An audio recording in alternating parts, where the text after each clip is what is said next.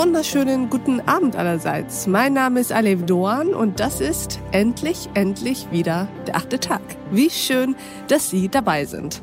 Heute starten wir wieder mit den täglichen Folgen ins neue Jahr und seien Sie unbesorgt, wir haben wieder viel mit Ihnen vor. Auch in diesem Jahr wollen wir Sie inspirieren, zum Neu-, Um- und Weiterdenken einladen, Sie überraschen und vielleicht manchmal auch zum Lächeln bringen.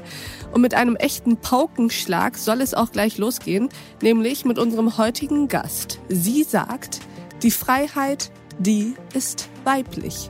Herzlich willkommen im achten Tag, Goline Atay. Hallo, danke für die Einladung. Schön, dass Sie bei uns sind, Frau Atay. Würden Sie sich uns mal kurz vorstellen? Goline Atay. Ich lebe seit meinem fünften Lebensjahr in Deutschland, bin in Teheran geboren. Meine Eltern haben mit mir den Iran verlassen im Herbst 1980, äh, nachdem sie gemerkt haben, dass sie ähm, nach der Revolution nicht mehr weiter im Iran leben können. Und ähm, nach einer langen Phase der Ungewissheit haben wir beschlossen, dass wir in Deutschland weiterbleiben. Und das ist mittlerweile ja einige Jahrzehnte her. Ähm, ich bin Journalistin geworden, habe den Nahen Osten bereist, äh, habe die arabische Welt gesehen, ähm, bin nach Moskau für die ARD, ähm, habe den Ukraine-Krieg mit beobachtet und äh, bereite mich aktuell darauf vor, wieder in die arabische Welt zurückzukehren als Studioleiterin für das ZDF. Und wenn ich das so sagen darf, die Tatsache, dass Sie und Ihre Familie nach Deutschland gekommen sind und geblieben sind, ist für Deutschland ein Gewinn. Dankeschön. Frau Atay, warum ist denn nun eigentlich die Freiheit weiblich? Erklären Sie uns das doch mal.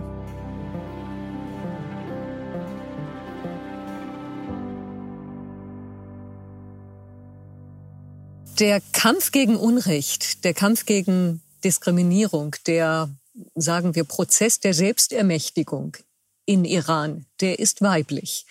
Iranerinnen stehen an der vordersten Front dieses Kampfes. In der Geschichte der Islamischen Republik hat keine andere Gruppe im Iran so sehr den Widerstand gegen die Diktatur gelebt wie die Frauen.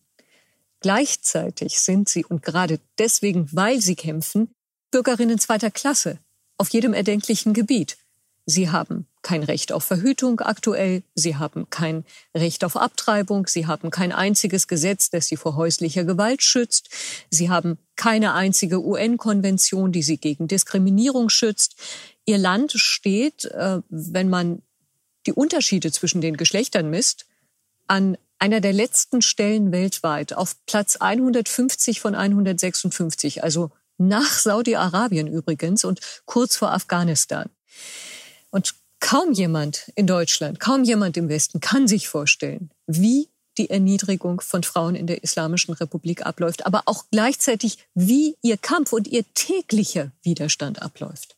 Ich würde ganz gern auf all diese Dinge eingehen, vielleicht erstmal mit was ganz, ganz Konkretem und einer Kleinigkeit vermeintlich, aber sie sagten eben, die Frauen haben dort kein Recht auf Verhütung. Was bedeutet das eigentlich im konkreten Leben, dass sie nicht an Verhütungsmittel rankommen? Ja, das bedeutet tatsächlich, dass der Zugang zu äh, Verhütungsmitteln eingeschränkt ist. Ähm, das ist nicht immer so gewesen. Es gab tatsächlich auch in der Islamischen Republik eine äh, vorbeugende, in Anführungszeichen, Bevölkerungspolitik. Aber das hat sich verändert unter dem neuen Präsidenten Ibrahim Raisi, der äh, im äh, Juni gewählt wurde und ähm, dann im Sommer sein Amt angetreten hat. Und ähm, also es ist ein, ein neues mhm. Gesetz und dass äh, Frauen in, äh, kein Recht auf Verhütungsmittel haben, dass sie kein Recht auf Abtreibung haben, außer es wird von einer Sonderkommission entschieden. Und wir nehmen hier überhaupt nicht, äh, also wir berücksichtigen hier überhaupt nicht die, die großen, hohen Zahlen von illegalen Abtreibungen, die im Land passieren. Aber das ist mit eine Gesetzesinitiative der neuen Regierung, die von zahlreichen internationalen Experten heftigst kritisiert worden ist.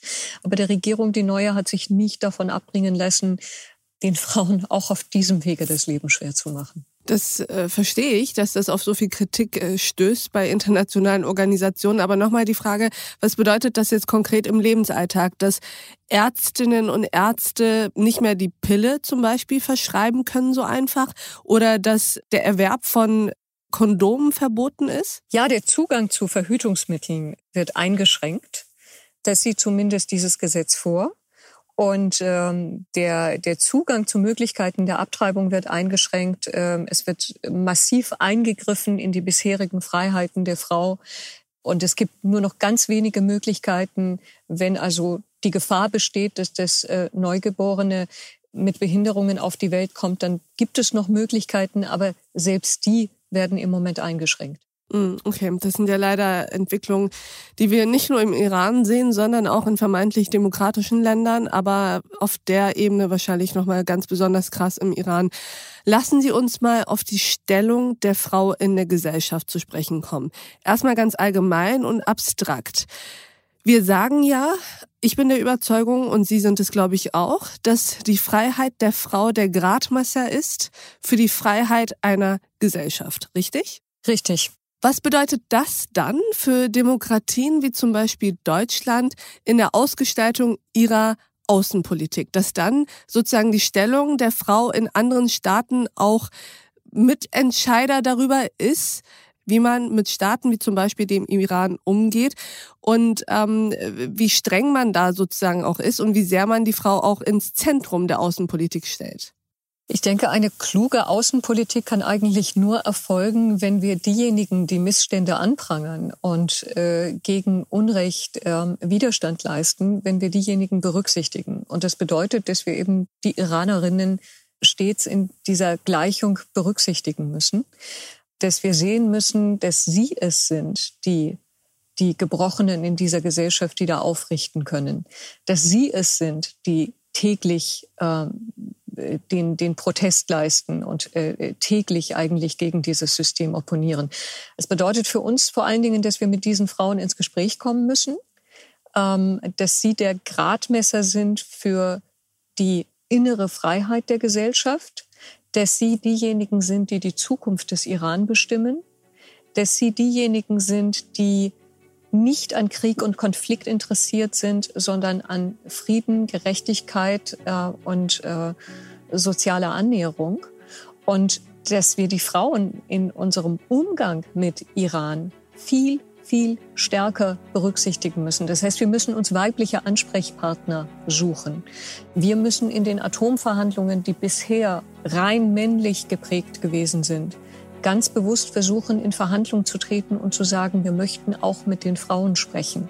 Und zwar möchten wir mit den Frauen aus allen Schichten reden, nicht nur mit den Frauen, die im Auftrag des Regimes unterwegs sind, sondern wir wollen die Vielfalt der Gesellschaft abgebildet haben.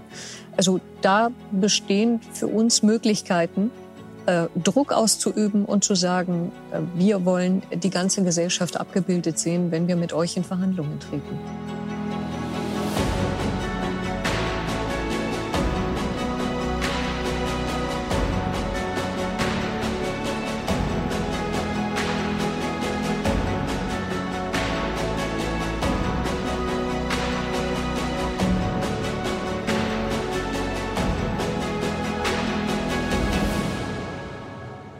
Ist eigentlich von diesem, ich würde sagen, relativ neuen Begriff oder zumindest einer, der erst relativ neu so viel Aufmerksamkeit bekommt in der Öffentlichkeit, der feministischen Außenpolitik zu halten? Sehr viel wird in letzter Zeit über feministische Außenpolitik gesprochen. Das bedeutet eben nicht nur, dass an der Spitze des Auswärtigen Amtes eine Frau sitzt, sondern auch inhaltlich ganz anders Politik gemacht wird. Was halten Sie von dieser Strömung? Ich finde das ausgezeichnet, ähm, wenn es in puncto Iran bedeutet, dass die Außenministerin Annalena Baerbock den Iran besucht, den Fokus endlich auf die universalen Menschenrechte legt, den Fokus auf die Frauenrechte legt und wenn sie ein klares Signal setzt und sagt, ich besuche dieses Land, aber gleichzeitig stehe ich zu meinen eigenen Werten um die Iranerinnen im Kampf im Iran gegen die Zwangsverschleierung und gegen Unrecht zu unterstützen, verzichte ich darauf, mich zu verschleiern. Ich verzichte darauf, ein Kopftuch zu tragen und setze damit ein Signal der Solidarität. Genauso wie Frauen im Westen sagen, mein Körper, meine, äh, meine Möglichkeiten, my body, my choice, so haben die Iranerinnen innerhalb des Iran das Recht, genauso zu argumentieren, genauso vorzugehen. Und bislang ist es so gewesen innerhalb des Iran, dass die Machthaber immer wieder, wenn sie äh, äh, protestierende Frauen, Frauen, die gegen die Zwangsverschleierung auf die Straßen gegangen sind, festgenommen haben, dass sie dann darauf verwiesen haben, seht her, selbst die westlichen Politikerinnen besuchen uns mit einem Kopftuch. Selbst sie beugen sich mhm. unseren Gesetzen und sehen die Sinnhaftigkeit unserer Gesetze. Und das führt natürlich den Kampf der Iranerinnen innerhalb des Landes ad absurdum. Das stärkste Signal, das man gerade im Auftrag und im Rahmen einer feministischen Außenpolitik setzen könnte, wäre, dass man tatsächlich eine weibliche Delegation in den Iran schickt oder selbst als Außenministerin das Land besucht und eben auf das Kopftuch verzichtet. Ich bin. Äh, ich verstehe Ihren Punkt total. Ich verstehe Ihren Punkt total und kann dem auch persönlich, aber auch politisch sehr viel abgewinnen. Aber was ist denn, wenn dadurch sich die Möglichkeiten eines Dialogs verschließen. Und wenn die Machthaber, das Regime im Iran sagt, wenn ihr unverschleiert kommt, dann öffnen wir euch nicht die Türe, dann wollen wir mit euch gar nicht reden. Ja, das ist genau die Argumentation, die äh, zum Beispiel auch die schwedische Außenministerin vorgestellt hat im Gespräch mit einer der Frauen in meinem Buch, mit Masih Alinejad, dass sie darauf insistiert hat, dass eben mit diesem Kopftuch ihr Möglichkeiten gegeben worden sind, zum Beispiel auf die Lage der politischen Gefangenen im Iran hinzuweisen, zum Beispiel äh, zu versuchen, äh, bestimmte Dinge abzuwenden. Ich bin aber der Überzeugung, dass gerade ihr Auftreten im Kopftuch eine Art Verbeugen vor dem System gewesen ist. Also dieses Signal ist so mächtig. Entweder habe ich feministische Werte und ich trete überall für sie ein, oder ich sage, okay, meine feministischen Werte stelle ich jetzt hinten an und, und versuche im Rahmen der Realpolitik etwas zu erreichen. Ich bin mir aber ganz ehrlich nicht sicher, dass wenn Sie schon diese Freiheit aufgegeben haben, etwas auf ihrem Kopf zu platzieren, nur um es diesem System, um diesem System einen Gefallen zu tun, ob sie dann nicht eigentlich schon ihren gesamten Handlungsspielraum verspielt haben. Ich verstehe auch jetzt glaube ich ganz genau, was Sie meinen. Es geht im Endeffekt auch darum, dem Regime nicht den Gefallen zu tun, die Spielregeln, die Sie auflegen, diesen Spielregeln zu gehorchen. Lassen Sie uns mal bei diesem Thema bleiben. Sie haben eben von einem so starken Signal gesprochen, das es hat, wenn äh, eine Außenpolitikerin aus äh, Europa verschleiert in den Iran geht, um sich dort mit Regimevertretern zu treffen. Warum ist, können Sie das vielleicht uns nochmal erklären, warum ist diese Verschleierung im Iran, wie sie zwangsweise eingefordert wird von den Frauen, warum ist es mehr als nur eine, ich sag mal, kulturelle Tradition, für die sich die Frauen nun einmal öffnen sollen? Ja, weil ich eigentlich sagen kann, dass, ähm, dass ich mir nicht sicher bin, ob das eine, eine kulturelle Tradition ist, die wir als gegeben annehmen müssen. Ich erkläre auch gerne warum. Ähm, meine Familie ist sehr divers. Das heißt, es gibt ähm, Verschleierte, es gibt Unverschleierte, es gibt Frauen, die ähm, eigentlich ihr ganzes Leben in einem schwarzen Chador verbracht haben. Was ich aber immer wieder erlebt habe, ist, dass auch Mütter, die ihr ganzes Leben einen schwarzen Chador getragen haben und alle Verschleierungsgesetze befolgt haben, ob es vor der Revolution war, wo es noch keine Gesetze gab, also freiwillig oder nach der Revolution, dass sie immer die Wahlfreiheit für ihre Töchter, für ihre Enkelinnen gefordert haben. Und mhm. ich, ich denke, das ist zentral. Und diese, diese Vielschichtigkeit der Gesellschaft, dass, es, dass die meisten Frauen eine Wahlfreiheit fordern, sowohl die Verschleierten als auch die Unverschleierten, das ist, glaube ich, hier im Westen nicht so wirklich bekannt. Und ich wünschte mir wirklich, das wäre, das würde, würde bekannter sein. Ich habe im Rahmen dieses Buchprojekts mit einer Frau gesprochen, die die Tochter eines Klerikers ist, die Tochter eines Mullahs, das einzige Mädchen, das unter sechs Brüdern aufwuchs, die äh, vor der Revolution nicht die Schule besuchen durfte ähm, und nach der Revolution ihre, ihre Bildung und Alphabetisierung nachgeholt hat. Und diese Frau setzt sich vehement für diese Wahlfreiheit ein. Sie setzt sich für eine Trennung von, von Staat und Religion ein. Deswegen bin ich immer recht zurückhaltend und skeptisch, wenn behauptet wird, na, das sind doch die kulturellen Traditionen. Also es ist, es ist ein ja, bisschen, ja, verzeihen Sie mir, also es ist nicht nur kulturrelativistisch, es ist auch so ein bisschen ähm, überspitzt formuliert ein ähm, etwas äh, kritikwürdiges Denken, das auch von linker Seite kommt. Äh, wenn wir jetzt sagen, aber diese Menschen haben doch ihre Traditionen und daran sollte man nicht rühren. Ähm, ich glaube, von dieser Art der Denkfaulheit müssen wir uns verabschieden und müssen uns mehr mit dem Iran von heute auseinandersetzen.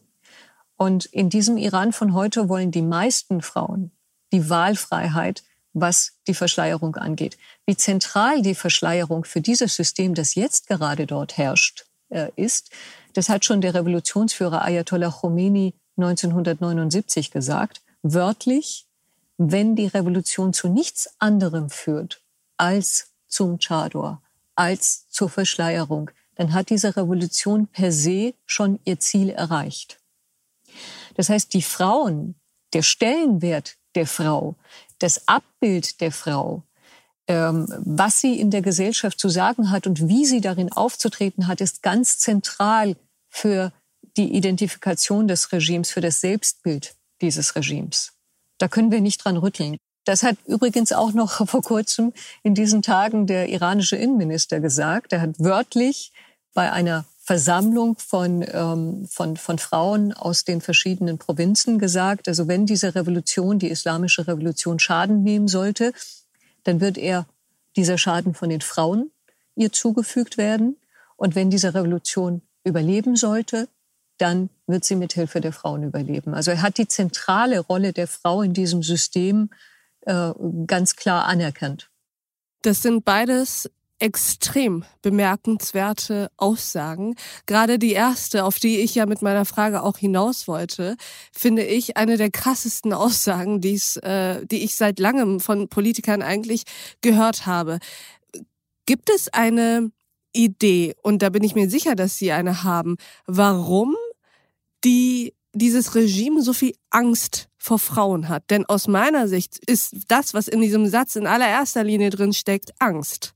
Ja, die Kleriker im Iran hatten in den 1960er Jahren vehement gegen die Einführung des Frauenwahlrechts gekämpft. Äh, die Iranerinnen haben bemerkenswerterweise noch vor den Schweizerinnen dieses Frauenwahlrecht erhalten. Finde ich gar nicht so bemerkenswert, weil die Schweiz besonders spät dran war. Genau. Man kann natürlich das auch noch ein bisschen andersrum sehen, aber ähm, für ein Land im Nahen Osten ist es natürlich schon ein etwas gewesen, was bemerkenswert war. Als der Revolutionsführer dann 1979 die Macht erlangte, war einer seiner allerersten Maßnahmen tatsächlich die Abwicklung fast aller unter der Monarchie neu eingeführten Gesetze zum Schutz der Frau. Also das fortschrittliche mhm. Scheidungsrecht mit den säkularen Richterinnen, die Entfernung der Frauen aus allen Machtpositionen, die Klassifizierung der unverschleierten Frau als so wörtlich Prostituierte. Also die Frauenfrage ist von Anfang an eine Systemfrage für dieses Regime gewesen, weil ihm der Boden unter den Füßen weggerissen werden könnte. Weil die Bürgerinnen zweiter Klasse, und von ihnen geht ja aufgrund ihrer Bewusstwerdung und Benachteiligung, geht ja der, der Protest aus, Viele, viele Männer würden in diesem System sagen, okay, es verschafft mir wahrscheinlich immer noch mehr Vorteile als Nachteile. Gleichzeitig sehen sie aber auch, dass die Frauen weniger korrumpiert sind in diesem System und die eigentlichen Entscheidungsträger der Zukunft sein werden. So habe ich es von vielen Männern auch im, im, in meiner Recherche gehört. Also das ist etwas, was was ganz zentral ist. Wenn, wenn die Frauen aufbegehren, dann, dann. Was ich nicht verstehe, ist Folgendes. Wenn das Regime den Frauen all diese Rechte nicht wegnehmen würde, müsste es doch auch keine Angst vor ihnen haben. All diese Rechte nicht wegnehmen würde, ja. Aber es hat ein anderes Selbstbild von sich. Und das Selbstbild ist ein, ein Islam, der zutiefst männlich geprägt ist, der ähm, keine Frauen zulässt, die selbstständig denken können, der ähm, keine Gesetzesinitiativen zulässt, die dafür sorgen, dass zum Beispiel Gewalt in der Familie gegen Frauen bekämpft werden kann. Das ist zum Beispiel etwas, was ein Jahrzehnt in der Debatte ist. Was machen wir gegen Gewalt gegen Frauen? Und dieser Gesetzentwurf ist ist bis heute nicht durchgekommen, weil er von so vielen Stellen, die mit Klerikern besetzt sind in diesem System, verunstaltet wurde und bis heute eigentlich keine, keine Chance äh, gehabt hat. Das heißt, also es kommt ja nicht von ungefähr, dass wir, dass wir ein Land haben, das äh, kurz nach Saudi-Arabien und kurz vor Afghanistan eben auf dieser Geschlechterkluftskala auftaucht.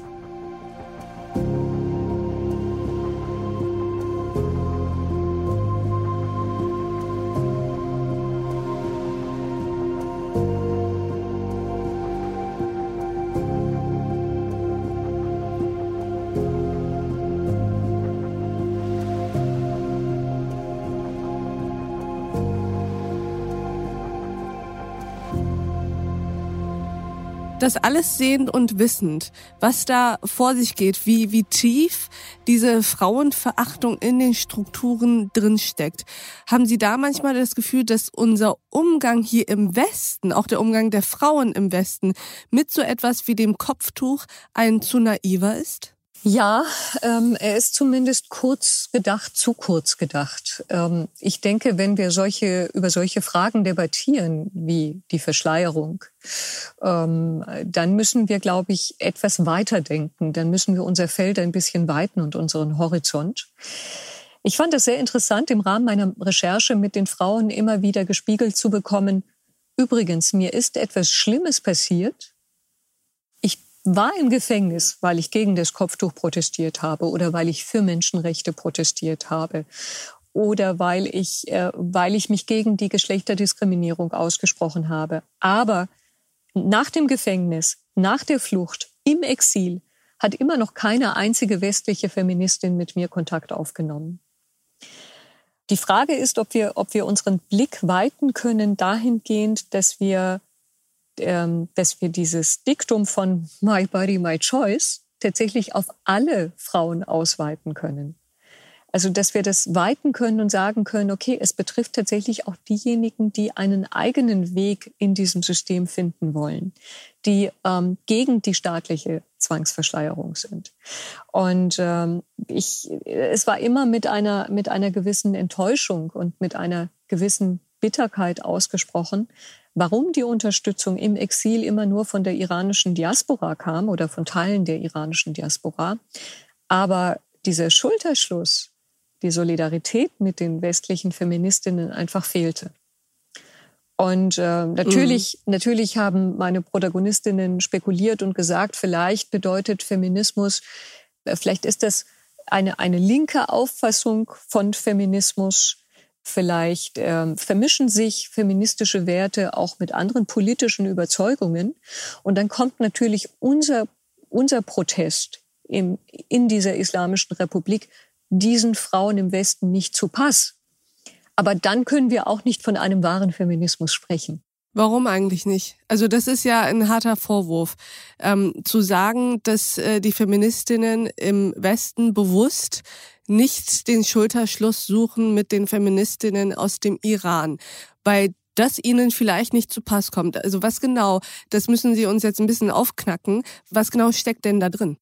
Wenn es um politische Überzeugungen geht, ähm, wenn sich jetzt feministische Werte zum Beispiel mit der Überzeugung paaren, dass ähm, internationale Politik nur geschehen kann aus dem Blickwinkel ähm, dass man jederzeit mit Israel kritisch umgehen muss zum Beispiel. Also wenn sich diese zwei Sachen vermischen, da kann es natürlich sein, dass jemand, mhm. der für diese Art der Überzeugung kämpft, hier im Westen, keinen Kontakt aufnimmt mit den Iranerinnen, die im Protest sind. Warum? Weil der Iran in, in dieser Auffassung, mit dieser Weltsicht, äh, ich sage jetzt mal verquere Weltsicht, ähm, dann ein Land mhm. ist, das sozusagen gegen äh, die westliche Arroganz, wie es selbst sagt, kämpft gegen den westlichen Imperialismus in Anführungszeichen. Und dann bedeutet es, dass ich automatisch als jemand, der eigentlich für linke Werte kämpft im Westen, die Perspektive der iranischen Herrschenden einnehme, aber nicht die Perspektive derjenigen, die jeden Tag zivilen Ungehorsam leisten. Und ich glaube, das ist der zentrale Punkt, mit dem ganz viele Frauen, mit denen ich gesprochen habe, im Rahmen dieser Buchrecherche äh, große Probleme hatten. Wieso werden wir nicht angesprochen? Wieso werden mit uns nicht mehr Interviews gemacht? Wieso bekommen wir kein, äh, kein Gehör in den westlichen Medien? Ähm, wieso befasst ihr euch nicht mehr mit unserer Lage und mit der Vielschichtigkeit unserer Lage? Also auf der einen Seite seid ihr bereit, eben hier diejenigen zu unterstützen, die für die Rechte der Verschleierten kämpfen. Das mag sein, dass das alles äh, berechtigt ist und, und ein, einen guten Grund hat, aber zugleich müsst ihr eben unseren Kampf anerkennen. Und ja, hm. meine Motivation auch beim Schreiben ist genau das gewesen, also den Stimmlosen, ähm, die vor allen Dingen hier überhaupt kein Gehör haben, eben eine Stimme zu geben.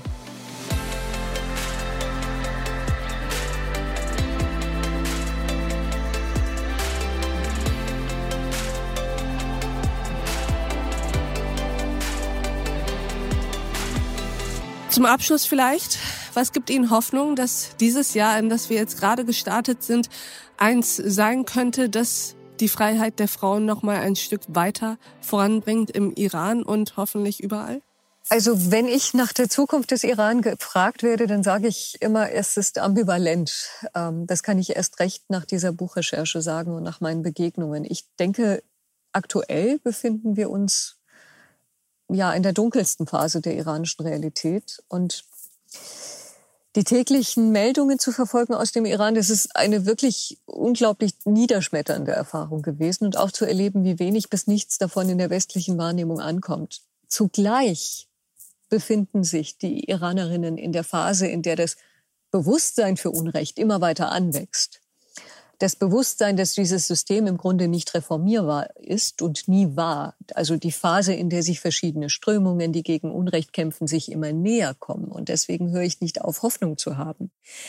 Warum diese Frauen, die ich porträtiert habe, sehen wie viele andere den Elefanten im Raum, während viele im Westen, sagen wir politische Expertinnen, Politikerinnen, sich wegducken vielleicht auch ein Stück weit die Augen verschließen, um den Elefanten im Raum nicht zu sehen. Und der Elefant ist die Nichtreformierbarkeit dieses Systems. Ein zutiefst unmenschliches, gnadenloses System. Ähm, der Elefant im Raum ist die Tatsache, dass diese Frauen einsam sind, allein sind, ungesehen sind. Wer hier im, im Westen die Realität des heutigen Iran kennenlernen will, finde ich, der muss direkt zur Quelle gehen, also wirklich zu der vordersten Front des Widerstands gegen dieses System.